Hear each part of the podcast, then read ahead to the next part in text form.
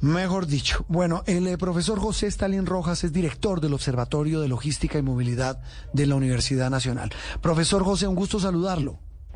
Eh, muy buenos días, buen domingo, doctor Juan Roberto y Juliana, ¿cómo están? Muy bien, profesor. Bueno, ¿qué hacemos con esto del metro de Bogotá? ¿Qué salida tiene? ¿Qué salida ven ustedes los que estudian a fondo el tema de la movilidad? Pues, pues bueno, eh, esta semana que pasó eh, está, digamos, creciéndose un sapo que quizás nos tengamos que tragar. Digamos, si bien muchos ingenieros, urbanistas, estaban de acuerdo en que le convenía a Bogotá hacerlo subterráneo, pero después de Peñalosa y todo ese tiempo que pasó, eh, nos hagamos el sapo de que, bueno, si ya hay que hacer el metro, pues que hagámoslo. Y se decidió hacerlo, pues, en superficie. Pero ahora, eh, se, de, cierta forma, se envía la señal de que es posible otra vez volverlo a hacer en subterráneo. Esa decisión, esa decisión eh, que ya la habíamos asimilado de cierta forma y estábamos pues ya resignados y eh, digamos con la vista hacia adelante, eh, ya se empantanó con lo que pasó esta semana. Y eso tiene muchas implicaciones, muchas implicaciones. Y para, para dar una, un, avance, seguro que lo vamos a conversar más adelante, es implicaciones legales, porque hay que modificar un contrato, implicaciones de tiempos, eh, tiempos políticos, porque hay que pasarlos por el Congreso, por el Consejo, y obviamente tiene afectaciones en el cronograma e implicaciones económicas. Y entonces, profesor, ¿qué hacemos? En su opinión, ¿deberíamos avanzar con lo que ya está contratado y ver las próximas líneas cómo se hacen con estas nuevas ideas? ¿O sería mejor sí revisar si lo que ya se contrató era lo mejor o no? Bueno, conforme al impulso que llevábamos y al cronograma que, que, llevábamos, la compra de predios, las construcciones que estaban haciendo, las excavaciones, eh, en mi parecer era necesario ya avanzar en la primera línea del metro y eh, que eh, se había pensado subterránea y ahora en superficie, pero que ya superficie, pero que construyámosla. Lo que deberíamos estar discutiendo es justamente la segunda y tercera línea del metro. Y eso, y esa discusión que pasó esta semana nos empantanó esa visión de futuro. Mm. Y el problema es que eh, ahí sí quiero entrar en lo que usted dice, y lo alertaba esta semana también la procuradora Margarita Cabello. Si se incumplen eso, que eso sería el peor de los mundos, es que además nos ganaríamos demandas. Súmele, por ejemplo, que ya han comprado predios por donde pasaría esa primera línea. ¿Cuáles serían todas estas implicaciones, entre otras legales, profesor?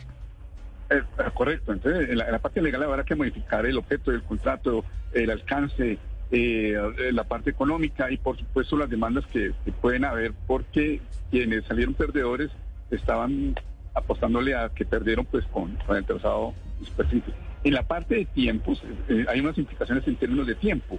si bien ellos lo van a pasar por el Plan Nacional de Desarrollo, esos 11 billones significa de que tendrá que quitarle recursos a otras áreas para consentir aquí a Bogotá. Y quitarle recursos a otras áreas tiene eh, pues afectaciones en temas de salud, de educación, la parte social. Yo sé que no se van a imprimir billetes, pero ¿de dónde van a de, de, cuáles otras áreas se van a quitar para estos 11 billones? Pues aparece el tema de las vigencias futuras, pero también el tema de vigencias futuras significa de que eh, se van a quitar dinero a otras áreas para concentrarlos en el metro. Y lo otro son los tiempos políticos. Los tiempos políticos significa de que si bien eh, la administración Petro dura cuatro años, después de la administración Petro, eh, qué sé yo, viene otro, otro presidente y puede decir, no, no, no, es que revertamos la decisión porque esto tiene que ser. Entonces hay unos tiempos políticos de continuidad que colocan en riesgo lo que se decida. Y por supuesto la parte de, de, de, del costo para la ciudad, para la psiquis de la ciudad.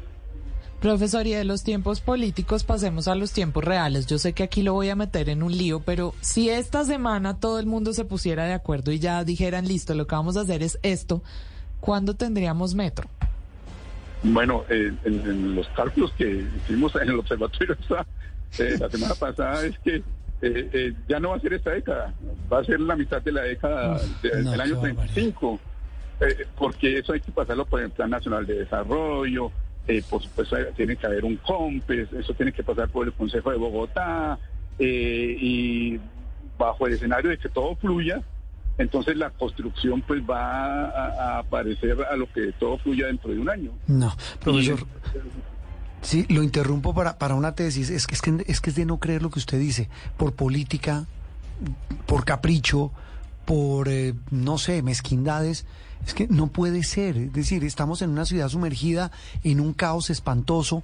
Esta semana, por ejemplo, que viene, la gente que tiene carro cuya placa termine en 6, 7, 8, 9 o 0, solo puede sacar el carro un día la próxima semana. Estoy en esa colada. Porque por el efectos del nuevo pico y placa y el día sin carro quedaron anulados. Es decir, con todo lo que pasa, la gente que va en bicicleta, los que tienen que ir en moto, los que tienen que tomar un sistema de transporte masivo que no es bueno.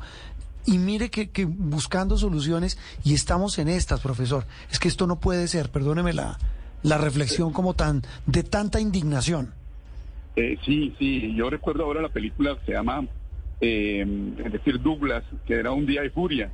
Eh, nosotros creíamos que Un Día de Furia iba a ser el año pasado, pero creo que pronto se nos aproxima Un Día de Furia en Bogotá pues porque eh, las medidas que toman desafortunadamente no ayudan a descongestionarlo. Si bien es necesario unas obras que ahora están en entredicho, eh, estamos atrapados. Y, le agregamos algo más. Se paga el impuesto de vehículos, pero ese es por todo un año, pero realmente se utiliza la mitad de un año. entonces pagamos por un impuesto anual donde realmente el uso lo hacemos en la mitad. Aparece entonces una un caldo de cultivo, una serie de condiciones que colocan eh, en temple nuestra paciencia.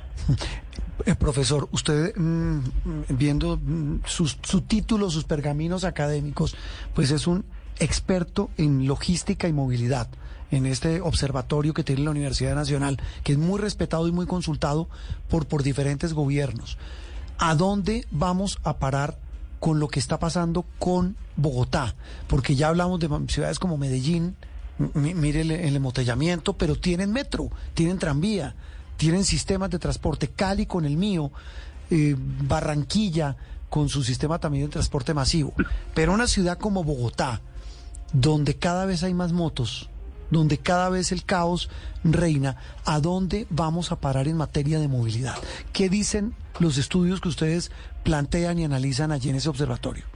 Bueno, hay varios niveles. Uno es que estamos atrapados en, una especie como enfoque o paradigma, porque los equipos de movilidad casi han sido lo mismos independientemente de los alcaldes.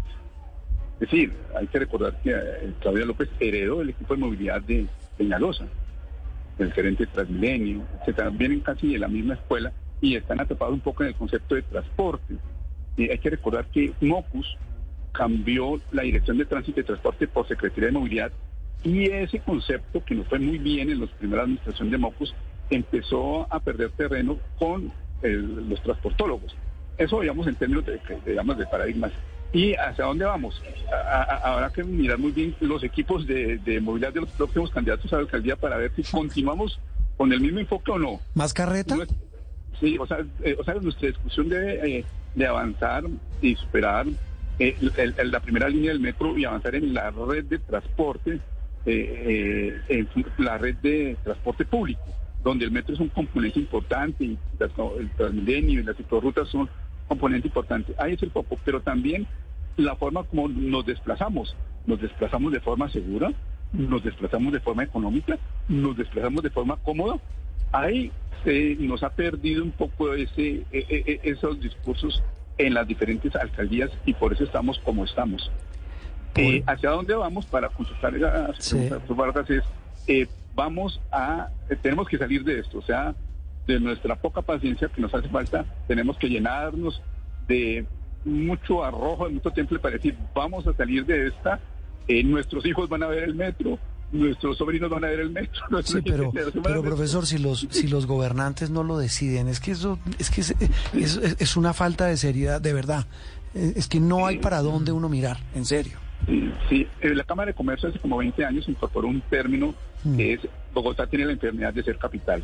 Esto quiere decir de que los eh, perdedores de, la, de las candidaturas presidenciales buscan en Bogotá un refugio para no perder vigencia. Y es ahí donde empezamos a perder el tiempo. No hay un, así como hay políticas de Estado, no hay una política de ciudad que trascienda las diferentes administraciones y falta una fuerza civil donde los medios de comunicación, la sociedad civil, la academia, no, mm, eh, no hagan perder el rumbo por, eh, eh, por los caprichos de diferentes administraciones. Por los caprichos de los políticos. Profesor Stalin, de verdad un gusto, un abrazo y feliz domingo. Muchas gracias, doctor Juan Roberto. Gracias eh, por la invitación, a Juliana. Feliz domingo también. Muy amable. José Stalin Rojas, hablando de la eterna promesa incumplida del metro de Bogotá, otra vez enredada, ahora eh, por el tema de si es subterráneo o no esta primera línea. Otro día lo volvemos a invitar para que nos explique por qué si en todas las ciudades del mundo hay trancones, hay ciudades en las que uno puede saber a qué hora exactamente pasa el bus y ah, no. hemos logrado hacer eso aquí en Bogotá. No, que ese es el otro problema, el eterno problema del mal servicio del transporte urbano.